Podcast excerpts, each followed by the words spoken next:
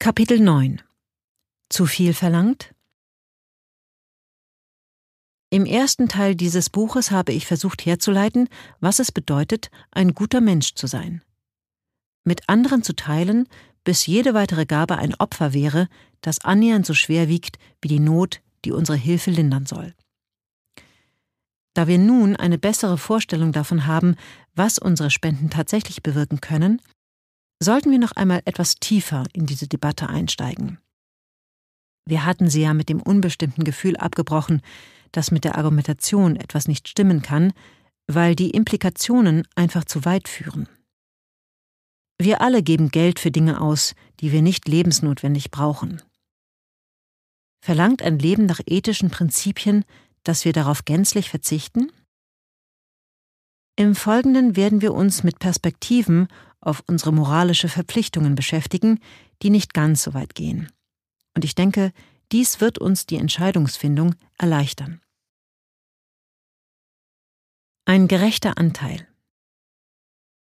Wie wir gesehen haben, ist unser Gerechtigkeitssinn dafür verantwortlich, dass es uns eher schwerfällt, mehr als unseren gerechten Anteil zum großen Ganzen beizutragen.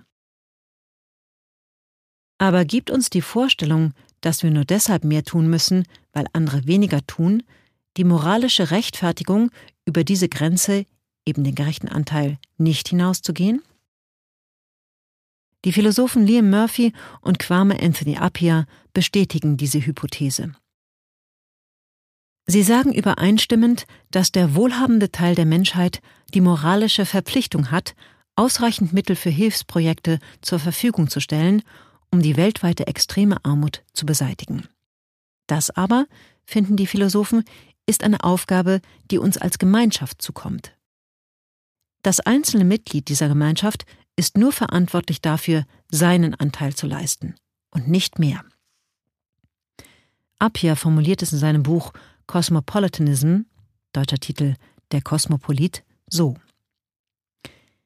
Wenn so viele Menschen ganz offensichtlich ihren Anteil nicht leisten, kann man von mir nicht verlangen, mein Leben komplett aus der Bahn zu werfen, nur um wettzumachen, was andere versäumt haben.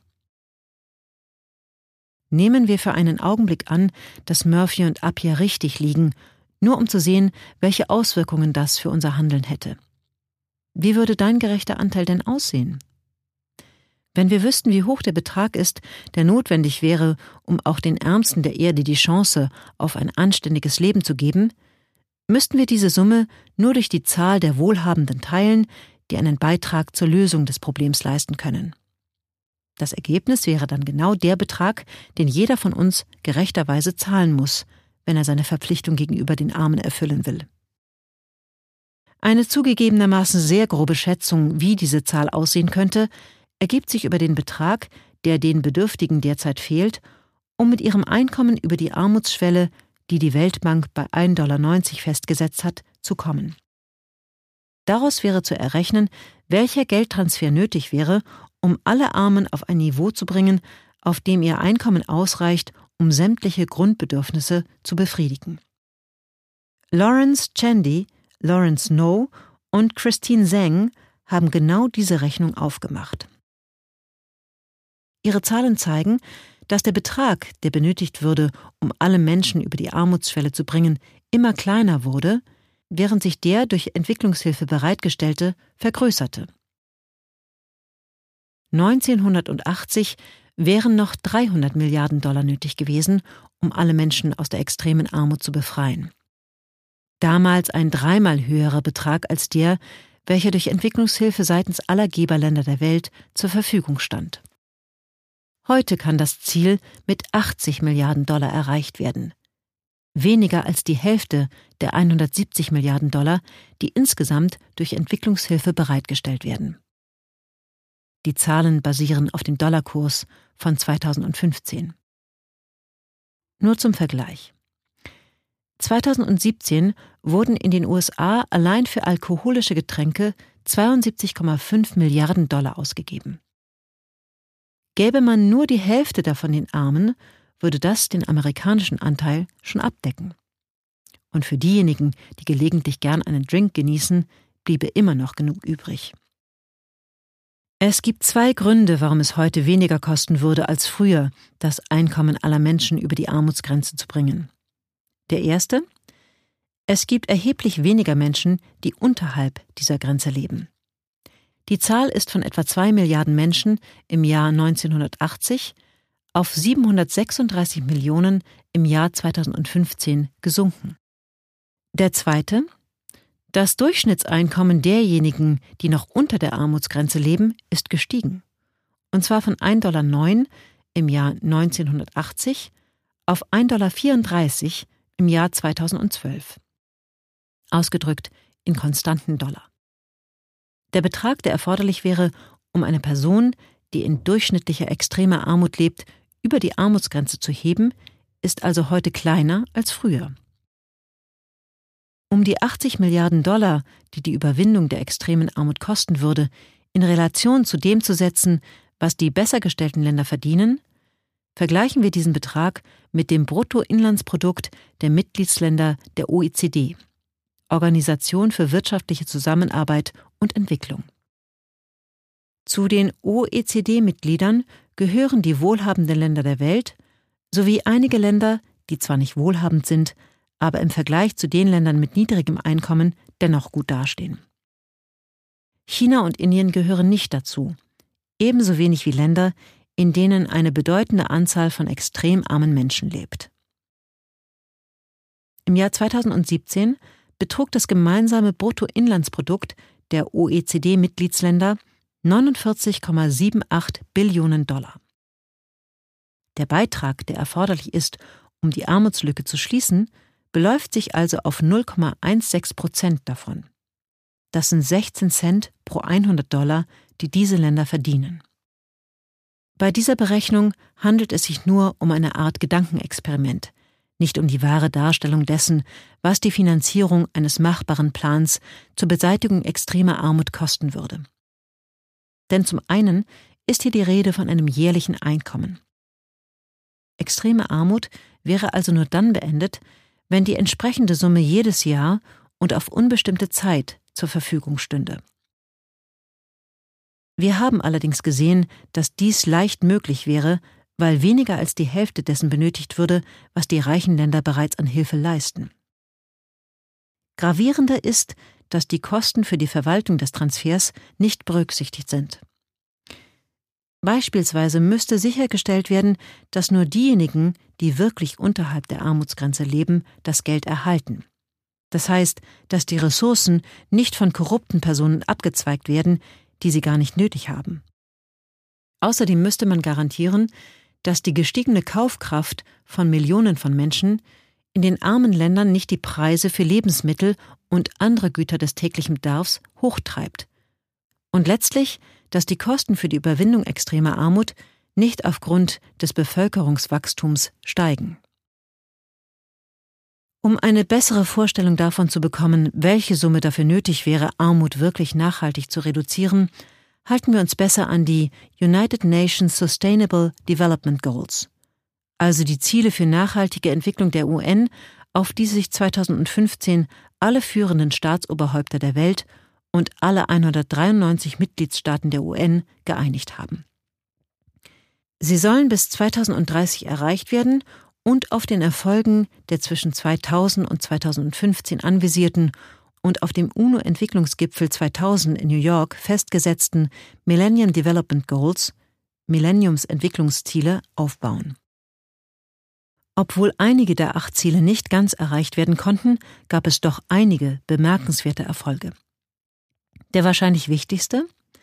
Die Zahl der in extremer Armut lebenden Menschen wurde im Vergleich zum Jahr 1990 halbiert. Dies gelang bereits 2010, fünf Jahre früher als geplant.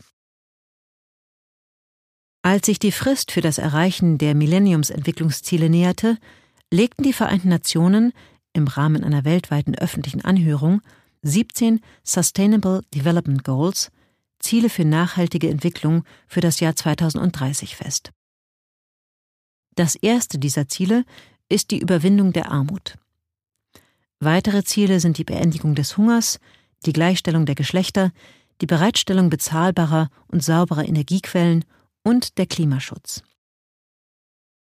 Im Jahr 2015, als diese Zielsetzungen noch in der Endabstimmung waren, veröffentlichte The Economist einen Leitartikel, in dem die Ziele als unrealisierbar teuer deklariert wurden. Man schätzte, dass ihre Verwirklichung über 15 Jahre zwei bis drei Billionen Dollar pro Jahr kosten würde. Das sind etwa vier Prozent des weltweiten Bruttoinlandprodukts. Es sei, so der Leitartikel, pure Fantasie, sich vorzustellen, dass Regierungen, die sich nicht einmal an ihre Zusage halten könnten, ihren Entwicklungshilfebeitrag auf 0,7 Prozent des BIP zu erhöhen, so viel Geld bereitstellen würden. Der Leitartikel warnte dann davor, dass die Festlegung von 17 weit gefächerten Zielen von einem sehr wichtigen Ziel ablenken würde, das mit etwas Durchhaltevermögen tatsächlich zu vertretbaren Kosten erreicht werden könnte die Beseitigung der extremen Armut. Die Vereinten Nationen haben diese Kritik ignoriert und verabschiedeten die 17 Sustainable Development Goals zusammen mit 169 etwas konkreteren, aber immer noch ehrgeizigen Zielvorgaben. Ein Beispiel? Ziel Nummer 1 lautet Armut in all ihren Formen überall beenden. Und im Rahmen dieses Ziels lautet die erste Zielvorgabe extreme Armut für alle Menschen überall zu beseitigen, während die zweite darin besteht, den Anteil der Menschen in Armut in all seinen Dimensionen gemäß nationalen Definitionen um mindestens die Hälfte zu verringern. Obwohl es stimmt, dass die Ziele miteinander verbunden sind, wir werden zum Beispiel die extreme Armut nicht beseitigen können, wenn wir nicht auch das Ausmaß des Klimawandels begrenzen, sehe ich schon ein, dass die Festlegung so vieler Ziele und Vorgaben vom ersten Ziel ablenkt. Die Beseitigung der extremen Armut. Dieses ist erreichbar, wenn man es im Sinne der ersten Vorgabe versteht. Kann dieses Ziel denn zu angemessenen Kosten erreicht werden? Laut The Economist würden etwa 65 Milliarden Dollar pro Jahr für grundlegende Transferprogramme ausreichen, um alle Menschen über die Armutsschwelle zu heben was meiner Meinung nach der Beseitigung der extremen Armut gleichkommt. Um wirklich realistisch zu sein, sollten wir sagen, dass es darum geht, fast alle aus der Armut zu befreien, denn wir wissen, dass selbst in wohlhabenden Ländern mit umfassenden sozialen Sicherungssystemen einige Menschen so tiefgreifende Probleme haben, dass sie die ihnen zur Verfügung stehenden Ressourcen nicht nutzen können und deshalb hungrig und obdachlos bleiben. Dennoch wäre es eine große Errungenschaft, wenn nicht mehr Hunderte von Millionen Menschen mit weniger als 1,90 Dollar pro Tag auskommen müssten. Das würde das menschliche Elend drastisch verkleinern. Ich stehe der Behauptung skeptisch gegenüber, dass dieses Ziel mit 65 Milliarden Dollar pro Jahr erreicht werden könnte. Das ist sogar ein geringerer Betrag als die 80 Milliarden Dollar, auf die Chandy, No und Seng kommen, eine Zahl, die, wie wir gesehen haben, nicht einmal darauf angelegt ist, die Kosten für das Ende extremer Armut realistisch zu veranschlagen. Wenn The Economist auch eine zu optimistische Schätzung abgegeben hat, scheint es doch unwahrscheinlich, dass die Redakteure eines so angesehenen Finanzmagazins mehr als 50 Prozent niedriger kalkulieren als die realistischste Einschätzung, die wir auf der Grundlage der verfügbaren Daten abgeben können. Wenn diese Annahme Sinn macht und vernünftig ist, dann sollten 130 Milliarden Dollar, eben das Doppelte der 65 Milliarden, pro Jahr ausreichen, um fast alle Menschen aus der extremen Armut zu befreien. Diese gedoppelte Zahl ist interessanterweise immer noch kleiner als 170 Milliarden. Der Dollarbetrag, den die reichen Länder der Welt jedes Jahr an Entwicklungshilfe bereitstellen. Würden also die derzeit für Entwicklungshilfe zur Verfügung stehenden Mittel so effektiv wie möglich eingesetzt, müssten sie ausreichen, um die extreme Armut zur Geschichte werden zu lassen. Wie Chandy, No und Zhang deutlich machen, werden jedoch nur etwa zwei Prozent der Entwicklungshilfe für Einkommensbeihilfen genutzt. Der größte Teil wird für die Bereitstellung physischer Infrastruktur wie Straßen oder Gebäude oder für die Stärkung von Institutionen verwendet. Vielleicht ist dies eine Strategie, die darauf abzielt, die Armut auf Dauer zu beenden, sodass eines Tages keine weitere Unterstützung mehr nötig sein wird. Es lohnte sich aber das Experiment, mehr Entwicklungshilfe in Programme zur Einkommenssicherung fließen zu lassen. Vor allem, wenn man bedenkt, dass lokale Projekte, in denen Nichtregierungsorganisationen wie Give Directly Pionierarbeit geleistet haben, weiterhin positive Ergebnisse liefern. Wir können nun ausrechnen, welchen Betrag jede wohlhabende Person beisteuern müsste, damit die oben genannte Gesamtsumme zusammenkommt und die gesetzten Ziele erreicht werden können. Wenn wir dabei die Definition von Branko Milanovic von der Weltbank zugrunde legen, der all diejenigen als reich bezeichnet, die über ein Einkommen verfügen, das über dem Durchschnittsverdienst der Portugiesen liegt, dann hatten wir 2005 auf der Welt insgesamt 855 Millionen reiche Menschen. Ich konnte diese Zahl nicht aktualisieren, aber da der Wohlstand seither in vielen Ländern, insbesondere in China und Indien, erheblich größer geworden ist, ist davon auszugehen, dass es heute nicht weniger als eine Milliarde reiche Menschen auf der Welt gibt. Die runde Zahl vereinfacht die Rechnung. Um 130 Milliarden Dollar aufzubringen, bräuchte man 130 Dollar von jeder wohlhabenden Person. Das ist schon alles. Unter den eine Milliarde reichen Menschen verfügen manche über kaum mehr als das portugiesische Durchschnittseinkommen, während andere Milliardäre sind. Es wäre nicht fair, wenn alle den gleichen Betrag zahlen müssten. Besser wäre ein gestaffelter Tarif wie bei der Steuerberechnung, bei der die wirklich Reichen nicht nur eine größere Summe geben, sondern auch einen größeren Prozentsatz ihres Einkommens als die Durchschnittsverdiener. Im letzten Kapitel dieses Buches werde ich eine Berechnungsskala präsentieren, in die diese Vorstellung von Gerechtigkeit eingegangen ist. Vorerst können wir diese Details jedoch vernachlässigen und unsere Aufmerksamkeit stattdessen auf die Tatsache richten, dass, wenn wir alle unseren gerechten Anteil leisten, von jedem von uns nur ein sehr geringer finanzieller Beitrag nötig wäre, um die Armut in der Welt zu beenden oder zumindest drastisch zu reduzieren. Nur ist es leider so, dass die meisten Menschen eben nicht ihren Anteil dazu beitragen, dass dieses Projekt gelingt. Und deshalb müssen wir uns fragen, endet unsere Verpflichtung zu helfen, auch unter diesen Umständen in dem Moment, wenn wir unseren gerechten Anteil geleistet haben? Eine weitere Variante der Geschichte vom Kind, das in den Teich stürzt, wird uns hier weiterhelfen. Du kommst an einen Teich und siehst, dass zehn Kinder hineingefallen sind und Hilfe brauchen. Du schaust dich um und kannst weder die Eltern der Kinder noch andere Verantwortliche entdecken, aber du stellst fest, dass außer dir noch neun weitere Erwachsene in der Lage wären, schnell einzugreifen und das Leben eines Kindes zu retten. Also steigst du beherzt ins Wasser, schnappst dir ein Kind und bringst es in Sicherheit. Nun schaust du dich um, in der Erwartung, dass auch die anderen Erwachsenen hineingesprungen und alle Kinder außer Gefahr sind.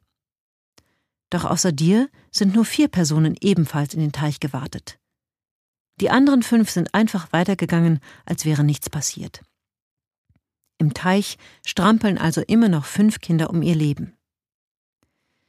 Die Verfechterinnen der Theorie, dass man nur für seinen gerechten Anteil die Verantwortung trägt, müssten jetzt sagen, Verpflichtung erfüllt, Job erledigt. Hätte jeder seinen Teil geleistet wie du, wären alle Kinder am sicheren Ufer. Da keiner der zehn Erwachsenen in einer besseren Position oder besser ausgebildet ist, die Kinder aus dem Wasser zu ziehen, besteht dein gerechter Anteil wie der aller anderen genau darin, ein Kind vor dem Ertrinken zu retten. Du bist nicht verpflichtet, mehr zu tun als dies. Aber wäre es für dich oder einen der anderen vier Retter eine ernsthafte Option, dabei zuzuschauen, wie die anderen fünf Kinder umkommen? Genauso gut können wir fragen, kann der Umstand, dass andere Menschen nicht ihren gerechten Anteil leisten, für uns der Grund sein, ein Kind sterben zu lassen, obwohl wir es ohne Schwierigkeiten retten könnten? Ich denke, die Antwort ist klar. Nein. Auf keinen Fall. Die anderen sind für uns in dem Moment irrelevant geworden, da sie sich geweigert haben, bei der Rettung zu helfen. Sie könnten auch Steine sein, die das Ufer säumen. Und nach der Regel vom gerechten Anteil wäre das sogar besser für die Kinder. Denn dann wärst du ganz ohne Frage in der Pflicht, noch einmal in den Teich zu warten, um ein weiteres Kind zu retten. Es ist doch nicht die Schuld der Kinder, deren Leben in Gefahr ist, dass am Rand Menschen stehen, die sich weigern, ihren gerechten Anteil an der Gemeinschaftsaufgabe zu leisten. Ob diese Menschen jetzt aktiv fortgehen oder passiv stehen bleiben, darf bei unserer Entscheidung keine Rolle spielen. Wir können und dürfen ein Kind nicht ertrinken lassen, wenn es ein leichtes für uns ist, dies zu verhindern. Liam Murphy sieht das anders. Wenn du in dieser Situation ein Kind rettest und dich dann weigerst, ein zweites in Sicherheit zu bringen, sagt er, dann hast du dir nichts vorzuwerfen. Die mangelnde Plausibilität dieses Gedankens versucht er wettzumachen, indem er hinzufügt Deine Weigerung, ein zweites Kind zu retten, obwohl es ein leichtes für dich wäre, beweist nur deinen entsetzlichen Charakter. Wir könnten ja, sagt er, Menschen aus dem Weg gehen, die eine solche emotionale Gleichgültigkeit an den Tag legen und einer ertrinkenden Person nicht zur Hilfe eilen. Aber unser Problem ist nicht der Charakter dieses Menschen, sondern dass er ein Kind sterben lässt, das er leicht hätte retten können. Er handelt wie ein kleines Kind, das mit dem Fuß auf den Boden stampft, das ist nicht fair, schreit und nichts mehr hören will. Ein Sinn für Gerechtigkeit, das war ja bereits Thema, kann für Individuen wie für die Gesellschaft, in der sie leben, von großem Vorteil sein und ist wahrscheinlich sogar angeboren. Aber zum Erwachsenwerden gehört auch die Erkenntnis, dass es nicht immer fair und gerecht zugeht auf der Welt. Wenn wir im Stau stehen und langsam darauf warten, dass es endlich weitergeht, und dann schießt ein Wagen die Seitenlinie entlang und versucht sich vorzudrängeln, dann werden wir uns als vernünftige Verkehrsteilnehmer zwar darüber aufregen, aber wir würden keinen Unfall riskieren, indem wir uns dem Drängler in den Weg stellen. Wenn die Kosten für das Beharren auf vollständige Fairness zu hoch sind, ist es tatsächlich angemessen, eine unfaire Belastung auf sich zu nehmen. Wer sich aus Prinzip weigert, mehr zu tun, als die Pflicht diktiert, macht aus der Gerechtigkeit einen Fetisch. Das wäre genauso, als würde man sich unter allen Umständen weigern, zu lügen, selbst wenn eine Notlüge verhindern würde, dass ein unschuldiger Mensch ermordet wird. Natürlich sind Fairness und Ehrlichkeit immer vorzuziehen, aber es gibt Situationen, wo es falsch ist, engstirnig darauf zu beharren. Damit ist nicht gesagt, dass das Fairnessprinzip überflüssig wäre. Denn das Beispiel der ertrinkenden Kinder demzufolge wir genötigt sind, mehr zu tun, als gerecht wäre, ist eben kein Fall, der uns abverlangt, wie Kwame Anthony Appiah sagt, unser Leben aus der Bahn zu werfen, um zu tun, wovor die anderen sich drücken. Auch hier gilt, wenn ich Menschen rette, weil andere es nicht tun, bin ich verpflichtet weiterzugehen, als es die Gerechtigkeit im strikten Sinne erfordert. Doch nur so weit, bis ich an den Punkt gelange, wo ich etwas opfern müsste, was nahezu so viel bedeutet wie das Leben, das ich retten soll. Es ist schwer zu sagen, welches Gewicht Fairness in einer solchen Situation hat. Aber selbst wenn wir Apirs Einschränkung akzeptieren, dass wir nicht unser eigenes Leben in die Waagschale werfen müssen, um die Versäumnisse anderer auszugleichen, verlangt auch diese Position von uns vermutlich mehr, als wir derzeit tun. Eine maßvolle Herausforderung. Ist das Argument, dass wir uns in jeder Situation auf den Standpunkt unseres gerechten Anteils zurückziehen dürfen, erst einmal verworfen, dann können wir einen Schritt weitergehen und uns mit den anspruchsvolleren Maßstäben befassen, die in die philosophische Debatte Einzug gehalten haben. Wenn es nach Richard Miller geht, einem Philosophen, der sich intensiv mit globaler Gerechtigkeit befasst hat, dann müssen wir so lange teilen und geben, bis wir an den Punkt gelangen, wo jedes weitere Opfer ein signifikantes Risiko bedeutet, dass sich unsere eigene Lage verschlechtert. Und über diese Schwelle müssen wir nicht hinausgehen. Miller zufolge ist es moralisch vertretbar, wenn wir weniger hohe Ziele verfolgen, an denen wir aber hängen. Wir dürfen dafür nur nicht mehr hergeben als unbedingt notwendig, wenn zugleich andere Menschen in Not sind. Garrett Culity, Autor von The Moral Demands of Affluence, zu Deutsch Die moralischen Verpflichtungen des Reichtums, vertritt die Überzeugung, dass wir bis zu dem Punkt gehen müssen, wo jede weitere Hilfe für andere unser Streben nach den eigentlichen das Leben bereichernden Dingen behindert. Damit meint er Freundschaften, die Entwicklung musischer Talente und das Engagement in der eigenen Gemeinschaft. Brad Hooker schreibt in Ideal Code Real World, zu Deutsch Idealer Moralkodex Reale Welt, dass wir nach Regeln leben sollten, die, sofern sie in großer Breite akzeptiert und gelebt werden, für die Gemeinschaft den insgesamt größten Nutzen bringen. Hooker betont, dass wir moralisch dazu verpflichtet sind, denen zu helfen, die dringend Hilfe benötigen, selbst wenn die persönlichen Opfer, die diese Hilfe erfordert, sich zu einer beträchtlichen Summe addieren, dass wir dabei aber nicht gezwungen sind, über diese Schwelle hinauszugehen. Millers Standard ist von den bisher genannten der am wenigsten anspruchsvolle. Wenn es für dich wichtig ist, als Ausdruck der eigenen Persönlichkeit gelegentlich Kleidung oder andere Dinge zu kaufen, weil sie schick sind oder Spaß machen und nicht nur, weil sie Grundbedürfnisse befriedigen und praktisch sind, dann darfst du das ihm zufolge auch tun. Für gutes Essen gilt dasselbe. Würden wir niemals in einem guten Restaurant speisen, könnten wir nicht das erstrebenswerte Ziel verfolgen, beim Essen eine Vielfalt ästhetischer und kultureller Möglichkeiten zu erkunden. Ein ebenso erstrebenswertes Ziel ist für ihn auch, das Können großer Komponistinnen und Musiker zu genießen, die Nuancen von Timbre und Struktur in einem machtvollen ästhetischen Werk zur Geltung bringen und dies rechtfertigt auch den Kauf einer Musikanlage, die mehr als nur den einfachen Ansprüchen genügt. Der Moralkodex, wie er Culity vorschwebt, ist da schon strenger. Zu den das Leben bereichernden Dingen scheint er jedenfalls modische Kleidung nicht zu zählen. Andererseits gehört offensichtlich alles dazu, was man benötigt, um Musik zu genießen, denn diese rechnet er ausdrücklich zu den Bereicherungen menschlichen Daseins. Bei den meisten Gütern besagt seine Regel jedoch, wenn eine günstigere Alternative im Angebot ist, die ich ohne größere Einbußen nutzen kann, dann ist das die Lösung, die ich wählen sollte. Nur Werte wie Freundschaft oder Integrität, die unser uneingeschränktes Engagement erfordern, sind von der Abwägung, wie viel sie uns kosten, ausgenommen. Hooker räumt ein, dass seine Anforderungen recht vage gehalten ist, aber er sagt auch, dass sie von jedem erfüllt werde, der regelmäßig Geld spendet oder Hilfsorganisationen seine Zeit widmet. Für ihn ist das entscheidende Kriterium die Antwort auf die Frage, addieren sich Zeit und Geld insgesamt zu einem bedeutenden Betrag? Und nicht, wie groß war das Opfer in einem bestimmten Fall, als einer Person in Not geholfen wurde?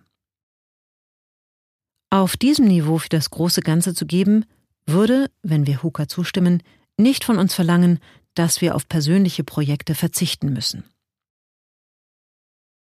Unsere Verpflichtungen gegenüber den Armen, da stimmen Miller, Culity und Hooker überein, gehen nicht so weit, dass wir tatsächlich bis zu jenem Punkt gehen müssen, an dem jede weitere Gabe ein Opfer wäre, das fast so schwer wiegen würde wie das Leben eines Kindes. Es bleibt aber festzustellen, dass diese drei Philosophen sich auch darüber völlig einig sind, dass falsch handelt, wer sich weigert, für die Bedürftigen in der Welt zu spenden, beziehungsweise wer nur lächerlich geringe Beträge gibt. Je nachdem, wie groß die Anstrengungen sein müssen, die globale Armut zu überwinden, muten uns Miller, Culity und Hooker jedenfalls eine deutlich größere Belastung zu, als die Vertreter der These, dass wir nur unseren gerechten Anteil daran zu tragen haben. Miller beispielsweise würde uns nur gelegentlich gestatten, schicke und teure Kleidung zu kaufen.